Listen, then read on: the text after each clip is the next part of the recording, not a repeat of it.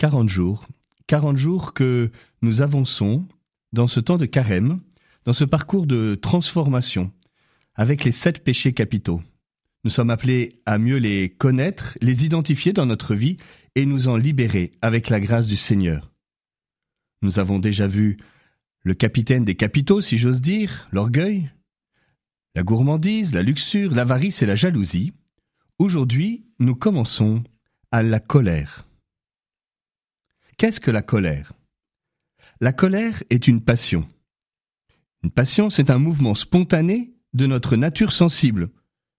Et nous partageons la colère avec les animaux.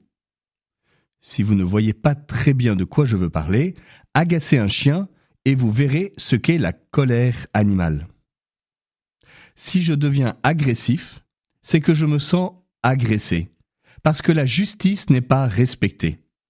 Je m'estime lésé ou j'estime que les autres le sont. Il s'agit pour nous de poser un discernement concernant la colère, et ce discernement n'est pas aisé. Nous en parlons aujourd'hui et demain. Tout d'abord, dans la Bible, il y a de justes colères.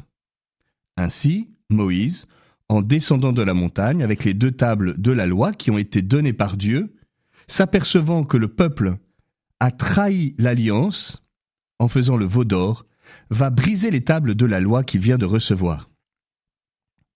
Jésus, dans l'Évangile, lors de la guérison de l'homme à la main desséchée, promène sur les pharisiens un regard de colère devant leur dureté de cœur. Non seulement il y a de justes colères, mais parfois même, ne pas se mettre en colère est un péché. Ainsi, Jean Chrysostome, père de l'Église, dit Celui qui ne se met pas en colère quand il y a une cause de le faire, commet un péché. Et pourtant, il nous faut entendre cette fameuse béatitude de Jésus sur le sermon dans le sermon sur la montagne Bienheureux les doux, ils posséderont la terre en héritage. Et puis, il y a les recommandations de Paul, par exemple, rejeter tout cela, la colère, les emportements. Alors, comment discerner si ma colère est un péché ou non? Nous prendrons le temps demain de le faire. Mais en attendant, je vous invite à relire Saint Paul dans les lettres aux Éphésiens, chapitre 4, versets 26 à 32. Si vous êtes en colère, ne tombez pas dans le péché. Que le soleil ne se couche pas sur votre colère. Ne donnez pas prise au diable.